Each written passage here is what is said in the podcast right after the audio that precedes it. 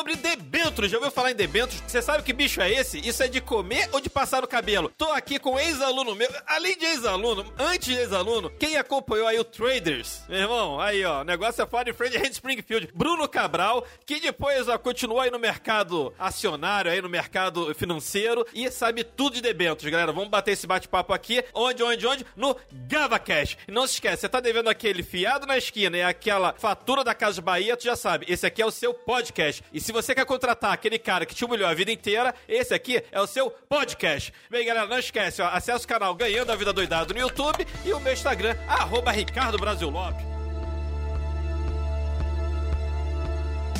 Fala galera, fala aí Bruno, bem-vindo, fala aí Raí, bem-vindo. E aí Bruno, como é que você tá? Tô tranquilo com vocês aí. Eu tô bem, e você Raí? Ah, eu tô tranquilaço, vou aprender coisa nova hoje, que debênture pra mim eu só sei que existe.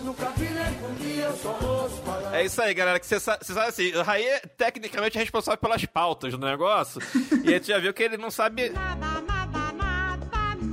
E aí, o que, que a gente faz? A gente faz o convidado se ferrar. Isso aí, o convidado hoje tá ferrado, porque vai ter que explicar pra galera o que, é debêntures que nem eu sei muito bem. Tô brincando, galera. Debêntures basicamente é uma emissão de, de dívida de empresa privada, tá? Muita gente considera uma renda fixa. Eu acho que o risco aí, não sei se tô falando certo, depois o Bruno me corrige, o risco, na verdade, é a empresa quebrar, tá? É, e aí, obviamente, como a empresa, entre o governo e a empresa, a empresa tem um risco maior, ela paga algo um pouco melhor do que uma taxa de uma taxa Selic. E aí, Bruno, já começa a introduzir introduzindo pra galera o que é debênture, se é isso mesmo, como é que funciona esse treco. Bom, é, debênture é isso mesmo, é um título de dívida né, de, de uma empresa. Uma empresa quando... Por que, por que ela emite uma debênture? Ela emite uma debênture porque ela tem uma necessidade de dinheiro, seja para fazer capex, seja para fazer uma rolagem de dívida, seja para pagar fornecedor, né? Isso a gente pode até falar um pouco mais à frente. E aí ela tem inúmeros mercados para acessar, né? Dentro do mercado financeiro você tem o mercado monetário, o mercado de crédito, o mercado de capitais e o mercado cambial. E aí ela acessa pelo mercado de capitais, ela pode fazer um IPO, que seria buscar então dinheiros via equity, via patrimônio líquido. E ela pode então também fazer uma emissão de debêntures, porque aí seria um, um empréstimo para fazer esse investimento. Em regra, o pessoal acaba fazendo, assim, não depende da empresa, tem, tem empresa que emite debêntures, mas não necessariamente está listado na bolsa, né? Exatamente, exatamente. Porque aí vai muito do controlador, né? Porque se ele tem um negócio bom e ele consegue ainda se financiar pelo mercado de capitais no montante que ainda tem profundidade para investidores de debêntures, ele vai continuar lá porque ainda a taxa atrativa. Quando esse payoff começa a mudar, aí ele pode realmente buscar um IPO ao invés de fazer efetivamente uma emissão de debêntures, até porque o mercado de renda variável, de IPO, ele é muito mais profundo do que o mercado de renda fixa no Brasil. Bem, eu acho que o que o Bruno está querendo falar, galera, é assim, se você quiser captar talvez um bi,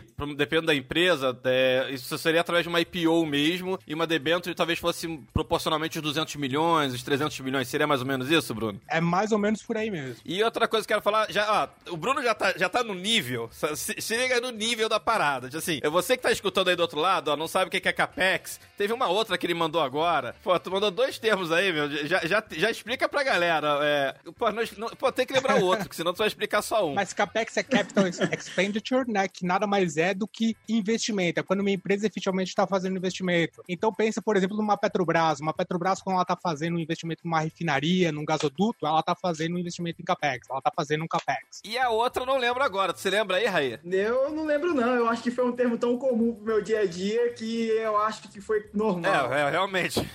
pra quem não sabe nem o que é debentures, então, porra, tá... Ah, eu não sei usar, eu sei que existe, porra. Eu, eu sei que é, igual ele falou, emissão de dívida. Não, foi, era algum termo em inglês que eu já ia falar cursinho de inglês aí, fora de friend Hand Springfield. Mas enfim, a gente se lembra. Daqui a pouco eu lembro aí qual que é o termo. Ah, não, puta, é complicado. Tem um monte de termo em inglês e como acabaram não traduzindo, a gente acaba meio que... Ah, é, CAPEX é um capital, né? Exatamente. Quais são, assim, as condições para uma empresa emitir debêntures? Tipo, eu posso ter minha empresa lá, meu CNPJ, etc., da minha barraca de, de pamonha, né? Pamonhas Brasil, e eu posso querer emitir debêntures disso. Quais são as comissões? a gente tem que falar o seguinte, né? Primeira coisa, né? A, a regra geral de uma emissão de debênture, ela está regida pela Lei 640476, tá? Ou seja, que é a lei das SAs. Ou seja, para fazer uma emissão de debênture, uma empresa ela precisa ser uma SA. Primeira coisa, uma empresa, realmente uma padaria da esquina, uma MEI não vai conseguir fazer uma emissão, porque ela precisa ser efetivamente uma SA, que aí tem toda a questão de governança corporativa, de disclosure, que aí sim a, a CVM consegue. É, se enquadra as regras da CVM e aí sim não essa tá tão difícil, né? Depois que Kirby aí cheio de relatório falso consegue tá com o cartão aberto, meu irmão, abre uma padaria e pede pra emitir dentro aí que tu consegue também. Mas É bem por aí mesmo. Ai, que tristeza. Ô, ô, Bruno, existe algum tipo assim de tipagem de debentures, igual tipo tem nos papéis da bolsa, é preferencial e ordinária? Tem algum algo que classifique as debentures? É, sim, você tem alguma, algumas debentures, você tem debentures conversíveis em ações ou não conversíveis, tem toda uma questão também de garantias, né? Então, que, só para a gente falar sobre o processo, para tentar ser bem sucinto, uma empresa, quando ela, ela quer acessar o mercado, então ela vai atrás de bancos, tá? Que aí são bancos que atuam, que aí é a parte de banco de investimento, de debt capital markets, né? Que aí é a parte de mercado de capitais da parte de dívida e ela fala, pô, eu tenho esse projeto aqui, eu tô procurando recursos, né? E aí o banco ele dá uma olhada na empresa, ela faz uma análise de crédito da empresa e aí pode sondar alguns investidores, esses investidores conseguem dar um cheiro, ah, eu gosto dessa empresa, não gosto, eu estou disposto a ter uma exposição de até X, até tal prazo, etc. Acaba sendo, assim, é, é, muito parecido com... É um roadshow, no final das contas, né? Igual um processo Isso. de IPO. É uma, é uma captação, só que talvez seja menor. Não ser, ser necessariamente menor. Eu já vi debêntures de Petrobras que são muito vinculados ao ativo, e depois a gente vai falar sobre isso, deve ser é, debêntures com garantia real. Assim, tipo, para Petrobras comprar um prédio, para Petrobras comprar é, uma coisa específica, um prédio custa 300 milhões de reais. Ela emite debêntures e compra aquele prédio, tá, gente? Para quem, enfim, para quem já viu, inclusive eu falo isso no, no canal, o pessoal fala dos poucos episódios que o pessoal viu debentos que eu começo a explicar as garantias. E eu só sei disso porque eu estudei lá no passado para prova de CVM, não sei o que e tal, quiriografário, quem não é quiriografário, quem tem quem tem preferência sobre o, enfim, sobre quando a empresa quebra e tudo mais. Mas galera, só pra vocês terem uma ideia, é muito parecido com uma oferta pública mesmo. Inclusive, Bruno pode me falar, mas assim, acho que os mesmos uh, esses bancos que o Bruno comentou agora, provavelmente são os mesmos bancos que, que captam para IPO, follow essas coisas em ofertas públicas. Exatamente os mesmos. São os grandes bancões, os bancos de investimento, os bancos que ficam na ali. Então há essa leitura de mercado e depois, efetivamente, a empresa ela pode vir para um roadshow com os investidores se essa leitura de mercado for condizente com o que ela espera. E aí os bancos, eles mandam uma proposta, então, de coordenação e de colocação dessas debêntures. E aí existe um contrato de colocação e esse contrato, infelizmente, o investidor ele não tem acesso, porque esse contrato de colocação ele rege a, é, a, remuneração do coordenador. E aí tem algumas empresas que estão acostumadas mais de ver o custo ao win da operação, ela quer saber o quanto ela vai pagar efetivamente pela emissão da debenture entre a remuneração e entre a taxa de estruturação. Algumas empresas acabam até pagando mais para o banco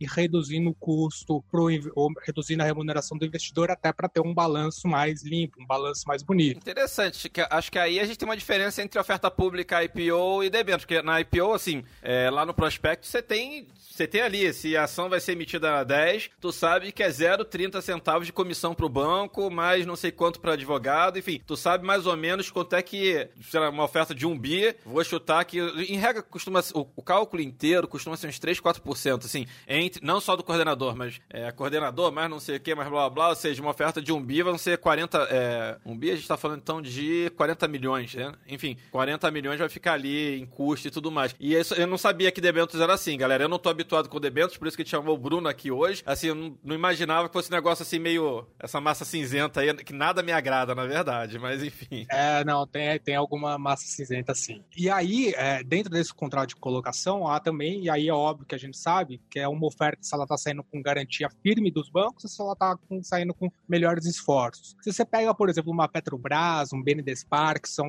empresas que têm um nome muito grande, tem um apelo público, essas empresas normalmente elas não contratam a garantia firme do banco porque elas sabem que ela vai ter demanda, que ela sabe que ela vai conseguir fazer a colocação das debêntures. Então, normalmente, empresas menores acabam optando pela garantia firme do banco e nada mais é do que o banco ele vai tentar distribuir, se ele não conseguir distribuir, ele encartera em sua tesouraria e tenta vender depois no mercado secundário. Só que por ele estar reservando esse crédito, o banco ele vai te cobrar um fim então também de garantia firme. Ou seja, galera, a, a empresa quer captar 200 milhões. A garantia firme é assim, a, o banco que está emitindo garante que vai comprar os 200 milhões, nem que ele tenha que comprar. Ou seja, ele, ele conseguiu emitir 150 milhões, não conseguiu mais comprador, ou seja, já é um sinal não tão bom esse negócio, me parece pelo menos. E aí ele vai lá e beleza, eu, o banco vai lá e coloca 50 milhões do bolso dele, mas a empresa recebeu os 200. Dos 200 não, tira as comissões e tudo mais, mas enfim, recebeu lá a, a oferta inteira. E melhores esforços, só pra, eh, a galera que não, não sabe também, melhores esforços é só o nome que é bonitinho, porque, quer dizer, é até literal, né? Florida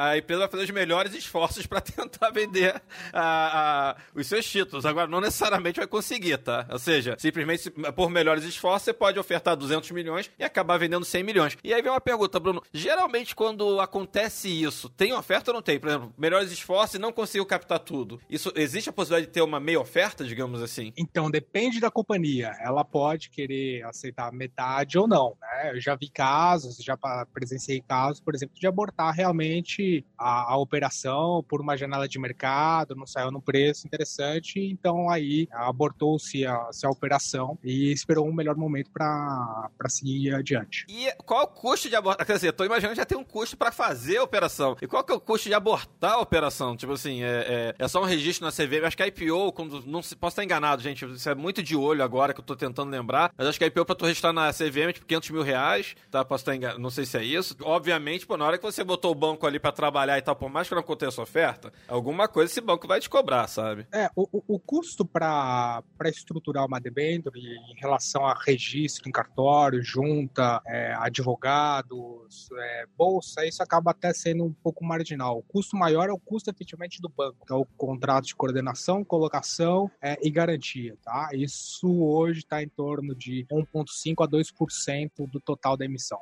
Então, se a operação é abortada, esse custo provavelmente a empresa vai perder, mas óbvio que ela pode sentar, negociar com o banco, isso é negociável. Sim, sim, sim, sim. Ô, Bruno, você tinha falado lá da classificação das debentures sobre conversíveis e simples. É... Então, basicamente, pelo que eu entendi você falando aí, na simples elas não podem ser convertidas em ações e as conversíveis podem. Ou seja, se essa empresa ela não está dentro da B3, então, obrigatoriamente todas serão simples, é isso? Ou ela pode ser conversível, prometendo um IPO futuro? Isso pode efetivamente acontecer, né? Tem algumas empresas até que utilizam instrumentos do mercado de capitais de dívida, como debêntures ou como uma nota promissória, como se fosse um empréstimo ponte para uma possível futura abertura de capital. E isso normalmente vai estar estipulado no documento da, da emissão, que é a escritura de emissão das debêntures. Tá? Que esse efetivamente é o documento mais importante, que é onde o investidor ele tem acesso. Tá? E quais são as cláusulas aqui importantes de de, de, de, tomar cuidado e de olhar dentro da escritura. Né? Primeiro é o que a gente chama de use of receipts, que é a finalidade dessa emissão, onde esse dinheiro ele vai ser aplicado porque tem, por exemplo, algumas companhias que fazem emissão para fazer distribuição de dividendos, ao invés de fazer efetivamente um sensacional, um, né? Um investimento. né? Aí você fala assim, porque, porque tem muitas empresas, por exemplo, que ela tem uma base de lucro contábil que ela consegue distribuir, né? Só que ela não faz, ela não tem geração de caixa. Então ela não tem caixa. Então o que, que ela faz? Essa empresa ela se endivida para fazer distribuição de dividendos para o acionista. Só que, óbvio, o acionista ele pode reaplicar num, num, numa outra companhia do mesmo grupo corporativo, efetivamente embolsar. Então isso é muito importante para o investidor que está entrando olhar. Né? Você vai querer emprestar dinheiro para essa empresa distribuir dividendos ou você quer efetivamente emprestar para esse dinheiro entrar na companhia e, e, e, gerar riqueza? E outra coisa que eu ia falar da, era das debêntures, das debêntures como que é mesmo? Tem as debêntures incentivadas, se eu não me engano. Tipo, tinha uma clássica que assim, me falam que a empresa é quebrada, mas aí falam, pô, mas ela é quebrada, mas não vai quebrar nunca porque é a parada do governo, sei lá se é, que é a tal das rodovias, rodovias GT. Acho que é RDTV 11, se eu não me engano o negócio. E assim, Teve um monte de amigo meu que entrou, não sei como é que eles estão hoje, tá? Não sei se esse negócio quebrou ou não, mas assim, todo ano fala que o treco vai quebrar. Mas ninguém fala que em quebrar. Sabe aquele too big to fail? Tipo, não sei se é porque. Não sei se realmente é do governo ou não, tô falando aqui também de boca para fora, tá? E a parada pagava 10, 11% ao ano. Tipo assim, é, dava uma taxa assim insana quando a taxa, quando a Selic já tava caindo, tá? Quando a gente tava com o Selic já 8 a 7, talvez, tá? E o negócio pagava ali, acho que 10, 11, não sei como é que isso tá hoje. Acabei de procurar aqui no Google, aí apareceu aqui sobre o calote nas debêntures, tá? Ou seja, não sei se os meus amigos já se ferraram ou não, mas enfim. talvez seja legal, não sei se você tá por dentro da, das debêntures incentivadas, é, que acho que assim, tem a ver com infraestrutura, se eu não me engano, enfim. Como é... Isso, então vamos lá. A, a, a, as debêntures de infraestrutura, elas são, elas vieram em 2011 com a lei 12431, onde ela tem dois principais artigos. Pô, mas tu sabe todas as leis. Cara aqui não veio brincar não, hein, meu irmão? A lei 12 não sei o que lá, a lei XYZ, é, Ford Fred Hand Springfield, o negócio aqui, meu irmão, ó, é outro nível. Ó, se vocês não estão entendendo, sai da porra desse episódio, vocês são burros demais. É isso aí, mas beleza. Se quiser entender, continua nessa porra aqui, que o Bruno vai, vai ensinar até o final. ah, vamos lá, vamos lá. A lei 12431, ela tem dois artigos, né? O primeiro artigo ela é direcionada para investidor estrangeiro e o artigo segundo é para os investidores domésticos também. Qual é a diferença? A empresa para fazer a emissão do artigo primeiro, ela não precisa ter enquadramento no ministério correspondente que, que enquadra ela como um projeto prioritário de infraestrutura. Ou é... seja, para roubar gringo tá liberado. É mais ou menos isso. Tá? Ela não precisa ter autorização, mas para roubar o brasileiro, ela precisa então ter autorização do Ministério, precisa ter uma emissão, uma portaria, uma portaria do Ministério pertinente autorizando, né, falando que esse efetivamente é um projeto de infraestrutura prioritário para o Brasil. E aí o investidor que subscreve essa debenture ou esse título 12431, porque ela não precisa ser efetivamente uma debenture, existem outros títulos é, que são enquadrados pela lei 12431, ela tem a isenção fiscal do imposto de renda, o que é muito interessante então para o investidor, né, que ele efetivamente recebe líquido o, o preço da debenture e para o investidor também é interessante porque ele consegue pagar menos, visto que o investidor, como ele vai não vai pagar o imposto de renda, ele recebe então ele aceita então pagar, receber menos também por esse ativo. Dinheiro na mão é vendaval. Galera, vamos lá. Estamos agora no segundo bloco, rapaz. Negócio aqui, olha, isso aí, segundo bloco. Já viu na Viet aí? O negócio aqui é quase que ao vivo. Ah, mentira, demora quase um mês pra editar a porra do negócio. Mas enfim, galera, é. Seguinte, estamos aqui com o Bruno. Bruno, quer, se tu quiser dar aí alguma mídia social e tal, fica à vontade, tá? Depois eu te dá, ou, enfim. É, ou não, às vezes, tipo, o cara não quer também se expor não, e tudo mais. Eu, eu não. não... Quem, quem tiver qualquer dúvida, pode me procurar. Instagram é brcabral84, mas não tô. O meu tá fechado lá, eu não sou influencer como vocês, também nenhuma pretensão, mas quem tiver qualquer dúvida pode entrar lá que eu respondo na boa. Bacana, bacana. E, Bruno, queria saber o seguinte, como é que o debenturista recebe isso? Tipo assim, de seis, seis meses, de, é, enfim, é, é, como, é, como é que funciona a distribuição disso? Eu comprei hoje uma debenture numa emissão, ela tem um mercado secundário, assim, eu consigo ir na bolsa, eu consigo achar essa debenture, se eu quiser, assim, obviamente são outros termos, se o cara tá desesperado, tá vendendo mais barato, se o cara não tá desesperado, ele tá vendendo, é, enfim, é, mais caro, mas, enfim, é tipo um FI da vida, assim, não acho que seja tipo um FI, mas uma coisa, galera, quem compra um FI achando que é renda fixa, cuidado, você tá comprando mercado secundário, esse negócio aí, o preço é, é, muda a coisa, tá? É, e aí eu Beleza, comprei ali no mercado primário mesmo. É, costuma ter rateio, não costuma ter rateio? E como é que funciona a parte de. Como é que eu recebo isso na minha conta? É isento de imposto de renda, não é isento? Enfim, como é que, como é que funciona esse negócio todo? Primeira coisa, é, quando você faz uma emissão de uma debênture, a lei de ela, essa debênture poder ser infraestrutura ou não, a 12431 ou não, ela precisa é, seguir alguma instrução da CVM. Aí você tem a instrução CVM 400 e a 476. 476 é de esforços restritos, é mais para investidor é, institucional, e tem a 400, que é o investidor varejo, que aí tem todas a, a, as obrigatoriedades é, da CVM, de elaboração de prospecto, muito mais é, complexo. Só que na hora da elaboração desse prospecto, onde tem a escritura, isso já é negociado com os bancos, que nesse momento estão representando os investidores, e aí vai ser negociado, então, um banco com esse mandato, já que o banco vai vender esse papel, ele tem esse mandato de negociar, ele vai é, enxergar na melhor condição financeira, de prazo, que o mercado mercado é, aceite e que também a companhia que se enquadre no que a companhia está buscando. E aí, normalmente, você pode ter pagamento de juros é, semestral, o que normalmente o pessoal faz é dar dois anos de carência do principal, pagamento de juros semestral, todos os meses sem carência, e após esse período, amortizações do principal a cada seis meses. Tá?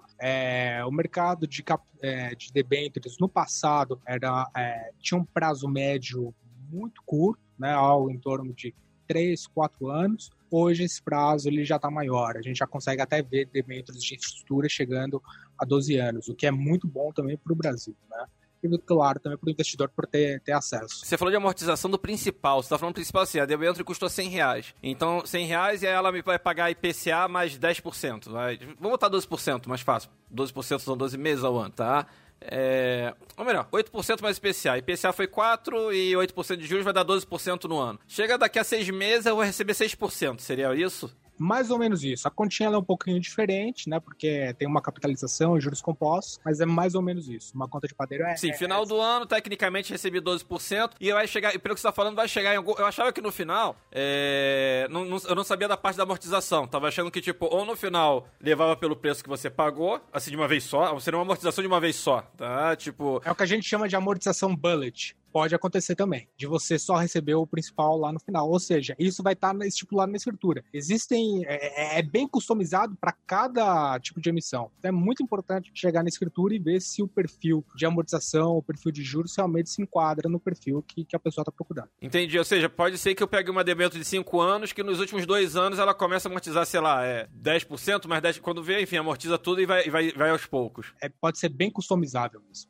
bem customizado. Tá, e aí aquela debênture é igual para todo mundo, né? Não posso assim, ou, ou pode, ou pode ser chega ao nível de customização do tipo, ah, se você quiser amortização antecipada, tipo uma amortização antecipada, obviamente eu vou ter que pagar um, um, pedágio por isso, mas tipo Esse é um outro ponto, que aí são cláusulas também muito importantes na escritura de emissão, que aí são as cláusulas de resgate antecipado. Muitas vezes a companhia, quando ela tá vendo a janela de mercado melhorar, ela quer, ela, o rating dela melhorou, ela quer fazer uma emissão nova, então é, ela faz uma emissão nova, só que óbvio, essa emissão atual tem as suas restrições, ela vai precisar fazer um resgate antecipado, só que esse resgate antecipado normalmente precisa ter uma aprovação de uma Assembleia Geral de Debenturistas. E aí o agente fiduciário que é contratado e pago pela companhia para representar os debenturistas esquematiza toda essa parte jurídica, aí se os debenturistas concordarem com esse resgate antecipado, e aí possivelmente vai ter uma cláusula de custo de pré-pagamento, que normalmente tem, né? E aí depende de novo, de cada emissão, né? Porque pode ser muito customizado. E se o, os debenturistas deliberarem e derem essa autorização, a empresa ela pode fazer uma nova emissão e fazer o pré-pagamento é, dessa,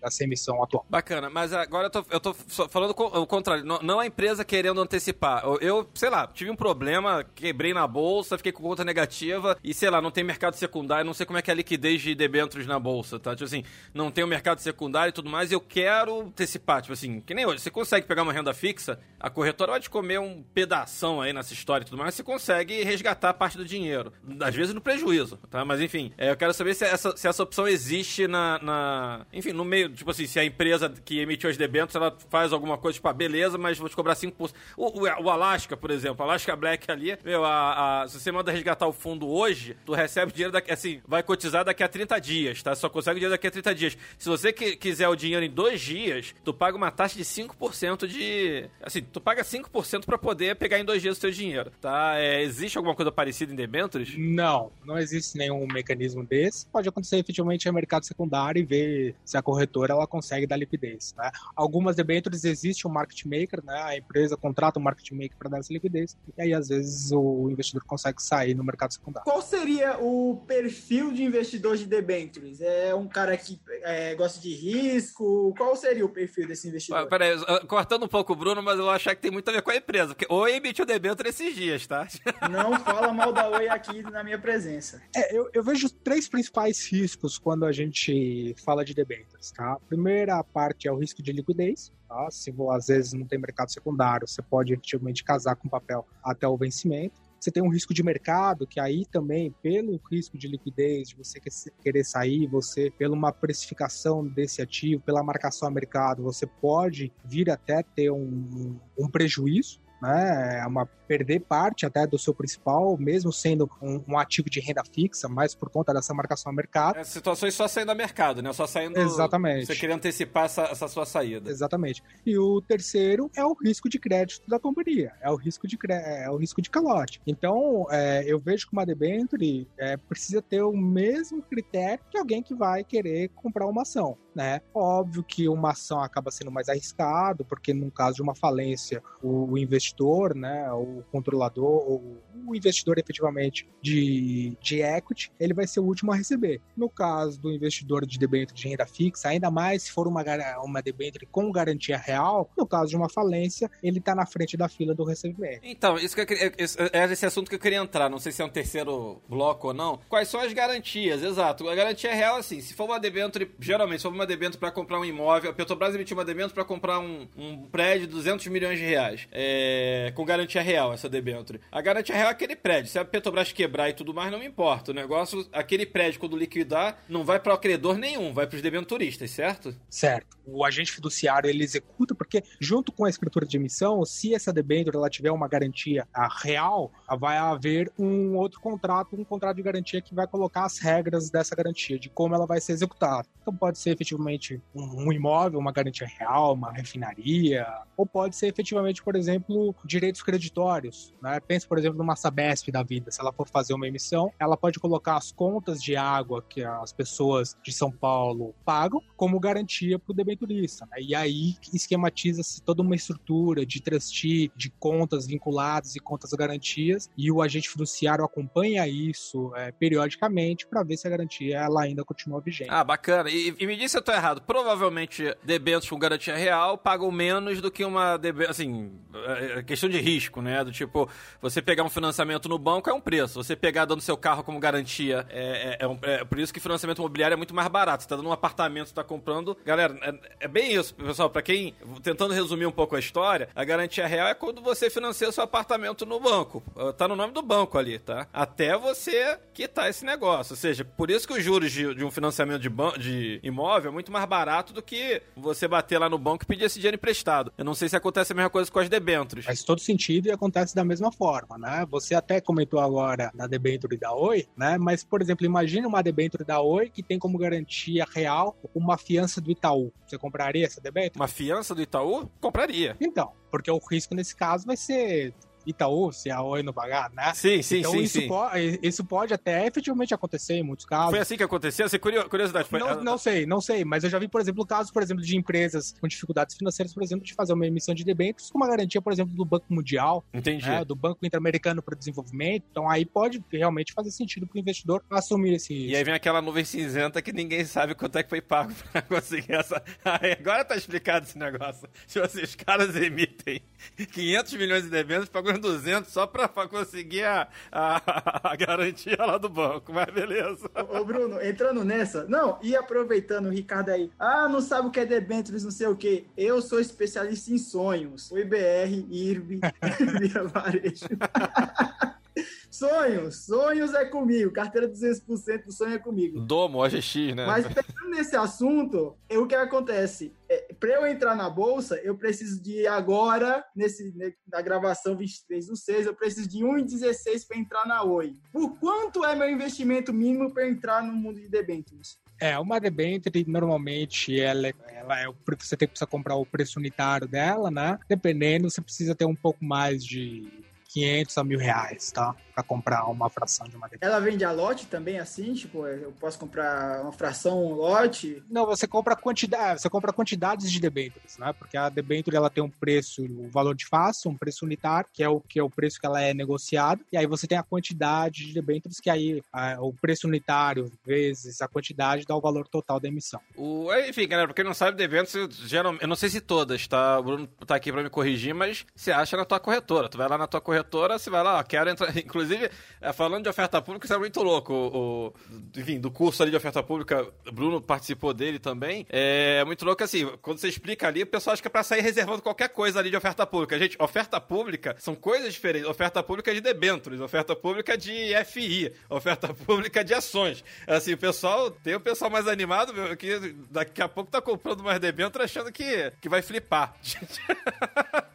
e agora, interessante, falando em flipagem, existe uma flipagem debêntures? Assim, isso é normal, não é? Tipo, teve uma demanda grande, não teve? Ela já dispara no primeiro dia? Existe. Já vi casos, por exemplo, já fiz emissões onde se a empresa ela faz uma emissão, por exemplo, de CDI mais 2,50 e aí tem muita procura e o mercado secundário, as pessoas estão querendo pagar, comprar essa debênture porque o crédito é bom preço começa a fechar, né? Cai para CDI mais 2, CDI mais 1,8. E essa fechada da, da taxa é onde na marcação a mercado aumenta o preço unitário e é onde o investidor consegue ganhar mais é, numa renda fixa é, num curto espaço de tempo e aí realizar. Tô imaginando até agora, né? Agora, agora é isso. Tipo assim, você tem uma. Você pega uma debenture, assim, provavelmente quer ficar milionário. É, é a mesma ideia de uma renda fixa pré-fixada. Você compra uma debenture ali pagando 10%, não sei se teria uma que paga, mas enfim, uma debenture que pagasse 10% mais X, com uma taxa de juros desabando para dois e pouco, você não precisa esperar o vencimento. Você vence, você, se ela vai vencer daqui a 5 anos com essa taxa fixa, você vai vender ela hoje, daqui a 5 anos,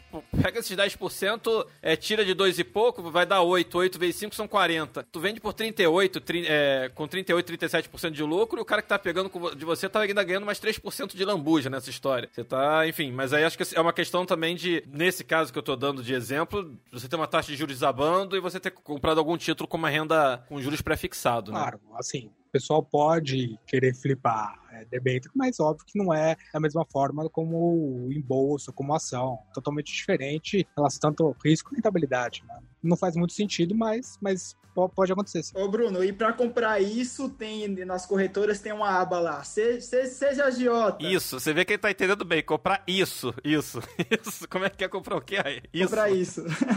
comprar debêntures, pô. Tem alguma aba lá chamada Seja Agiota aqui? Tipo, você vai lá, clica na aba Agiota, aí vai ter lá as empresas que querem dinheiro emprestado e já foi, tipo, igual você compra uma ação. É mais ou menos isso. Calma, agiota? Eu não entendi a ideia do agiota. É que na ação é seja sócio. Você vai lá, clica no seja sócio e você entra na sociedade com as empresas. Mas é a mesma coisa. Você tá, você tá aportando dinheiro na empresa, você acredita nela. Senão você, assim, é, é, é, acho que é a mesma ideia. Eu não vejo muito como, eu não vejo muito como agiotagem. Ah, assim, é uma questão vejo... de responsabilidade aí, né? Quando você é sócio, você acaba sendo responsável também. Imagina um sócio controlador. No caso de debênture, se, se o cara fizer alguma cagada na, na empresa, etc., ele vai ser responsabilizado e ele pode até decretar o vencimento antecipado da debênture, porque também vai estar na, nas cláusulas de vencimento antecipado, que pode ou não fazer.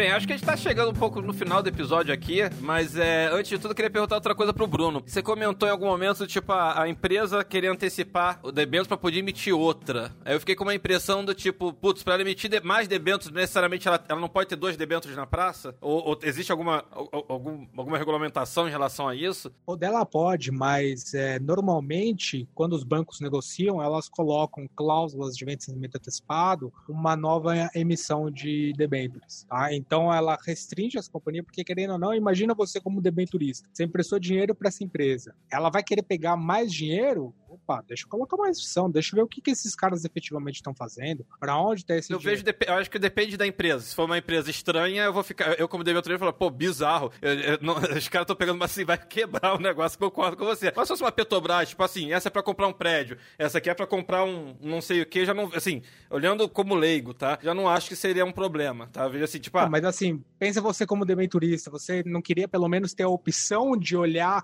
e negar se for o caso? Porque é, a opção vai ser sua, de autorizar ou não. Entendeu? Entendi. Você não, você não pode dar carta branca para a empresa. Porque se você não colocar isso na escritura, você está dando um cheque em branco pro cara. O cara ele pode se alavancar de eterno, né? Entendi. E esse também é um outro grande problema, que é a alavancagem. Né? Então, a gente coloca o que a gente chama de covenants, né? que são cláusulas de Qual, qual que é o nome?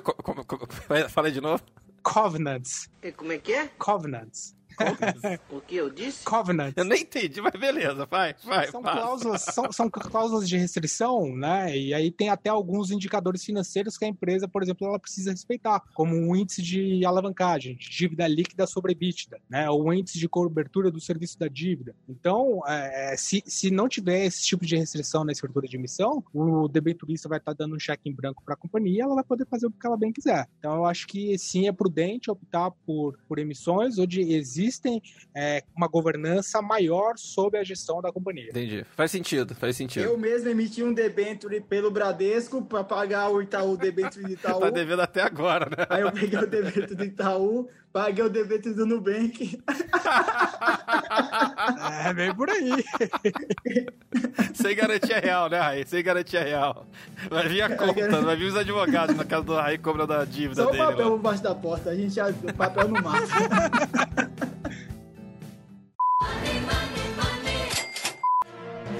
Quem you what? Galera, a gente ainda vai falar um finalzinho aí, que eu acho que o Bruno vai querer deixar alguma coisinha final aí pra vocês de dicas de debêntures. E agora nós vamos para o or Loss. Vai lá, Raí, começa aí. BTG Pactual. É gain. Credit Suisse. É loss. é loss.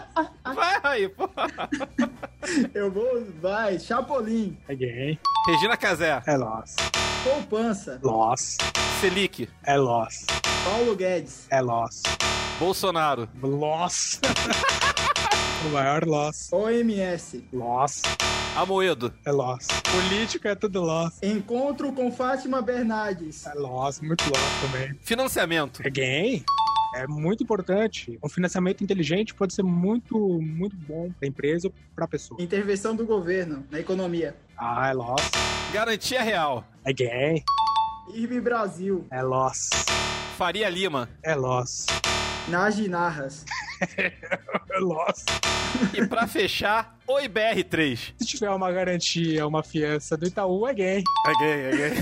bacana, bacana. Bem, galera, esse aqui foi o Game or Loss com o Bruno Cabral.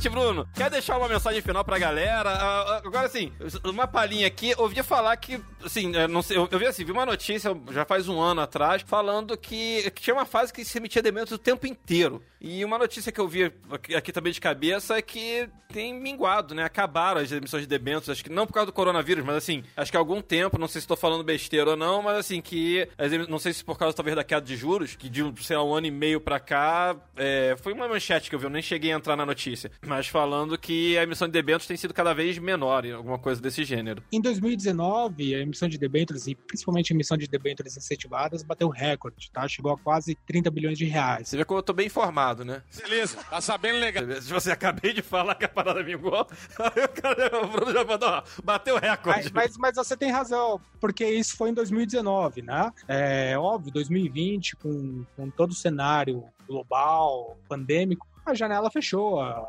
a torneira secou, os, tá todos os investidores se retraindo, as empresas também estão deixando de investir, então não tem janela de mercado, não tem oportunidade. Mas acredito que no momento que, que isso se arre- arrefecer e o mercado começar a assentar de novo, haverão janelas de, de oportunidades, e querendo ou não, muito mais para debêntures incentivados, porque o Brasil realmente precisa de muito investimento em infraestrutura. E aí, até com o marco do saneamento, que vai ser votado nessa semana, realmente pode vir diversos players internacionais de grande renome, né? É, e podem realmente fazer uma emissão muito grande, porque o investimento também em saneamento que precisa fazer é muito grande. E acredito que pode ser uma boa oportunidade aí de escolher bons players aí desse setor. E conseguir uma renda fixa um pouco melhor do que a renda fixa, do que a Selic que a gente... Exatamente. Estão falando. É uma grande pergunta que eu ainda não se descobria. É uma brincadeira que eu faço. Eu cheguei a pegar a renda fixa pagando 100 e po- 170% do DI. E hoje o Gustavo Franco já lançou ali falando que talvez seja única no Brasil, assim, a situação única no Brasil, onde ele fala até em juros negativos. Então, se você tem juros negativos, quem tem 170% do DI tá rendendo dois, assim, é você.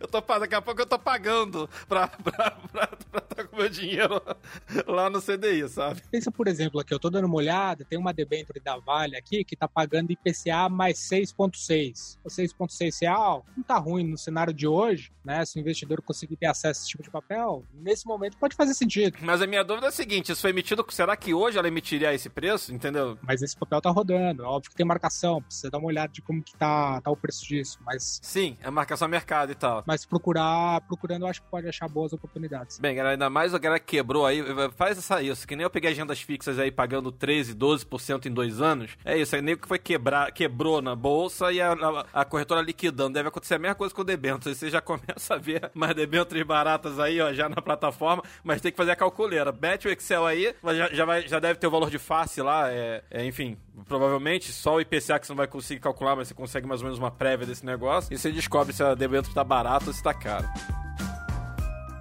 Vou puxar a régua, Raí. Alguma mensagem final? Muito obrigado pela participação aí do, do menino aí Cabral. E aí, Do menino Cabral. É, é, é, aqui a- a- tá ótima a pauta hoje. Tipo assim, o que, ele não fala de eventos, fala isso. É, o convidado é tipo o menino Cabral, tipo, porra. É, Entendeu pelo menos o que quer, Raí? eu entendi sim, Bruno. Eu, eu você que é Bruno Cabral, cara. Eu vou falar, eu não vou brigar com o menino. Menino Cabral aí, porra. Porra, menino Ah. pra mim é menino de Jesus, mas beleza, vai, deixa quieto essa porra. Deixa- Porra, meu irmão, menino aí, Não, vai. Bruno. porra. o cara barbado, meu irmão. Porra.